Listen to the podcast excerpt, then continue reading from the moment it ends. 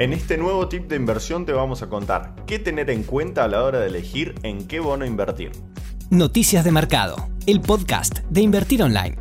Para saber en qué instrumento de renta fija es conveniente posicionarse es necesario conocer primero cuáles son las principales proyecciones de las variables económicas que afectan al rendimiento de nuestras inversiones. Dentro del conjunto de variables de este tipo, principalmente debemos tener en cuenta las estimaciones del crecimiento del Producto Bruto Interno, la inflación, la variación del tipo de cambio oficial mayorista y las tasas de interés. ¿Por qué es importante saber esto?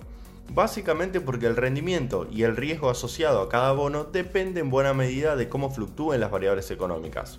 Conocer cuáles son las proyecciones de las mismas es un paso anterior y necesario a la elección del título que voy a comprar. En primer lugar, parece haber un consenso entre el gobierno y el mercado respecto a la magnitud de la recuperación en la actividad económica que tendría Argentina. Luego de tres años de caída del PBI, se espera un crecimiento económico del 5,5% este año, impulsado por la inversión y el consumo privado.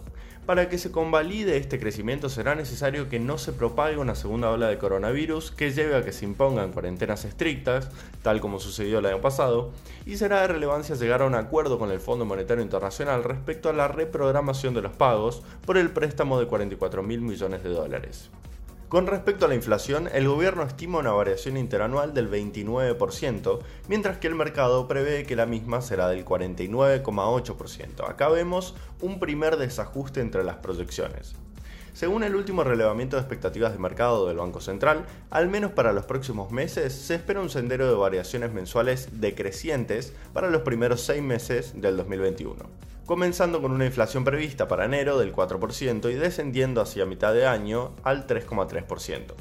Este elevado nivel de inflación proyectado establece la necesidad de ser muy cuidadoso y selectivo a la hora de tomar decisiones de inversión para no culminar el año con rendimientos reales negativos que reduzcan nuestro poder adquisitivo.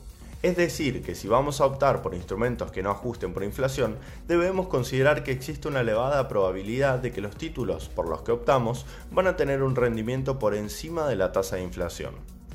En cuanto al tipo de cambio oficial mayorista, el presupuesto nacional lo estima para fines de diciembre de este año en 102,4 pesos por dólar, mientras que la mediana de los relevamientos del REM lo ubica en 125,8.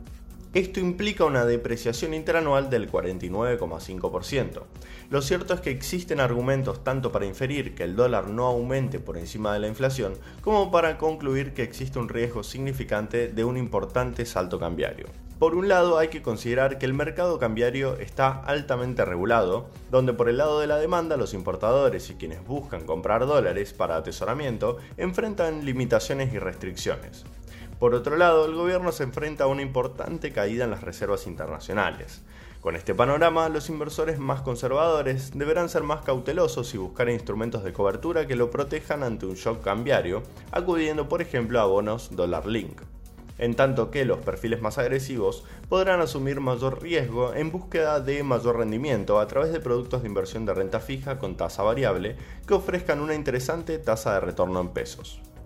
Por el lado de las tasas de interés, el consenso del mercado estima que la tasa nominal anual Badlar rondará el 38,1% a fines del 2021. Esto es alrededor de 400 puntos básicos por encima de la tasa actual. Para los inversores es importante revisar periódicamente esta tasa, ya que determina la remuneración por los depósitos a plazo fijo y es la tasa que se utiliza como referencia para el pago de bonos nacionales y provinciales en pesos a tasa variable. Aún así, debemos destacar que, si bien puede haber oportunidades atractivas de inversión dentro del espectro de bonos soberanos en dólares, la calificación crediticia a largo plazo de la deuda de Argentina es de triple C según la calificadora de riesgo Fitch, una de las tres principales del mundo. Esto nos dice que los títulos públicos del país son considerados de grado especulativo en oposición a los bonos grado de inversión, lo que nos indica que el cumplimiento de sus pagos depende de condiciones económicas favorables. Por lo tanto, este tipo de inversión solo es recomendable para aquellos inversores con un perfil agresivo.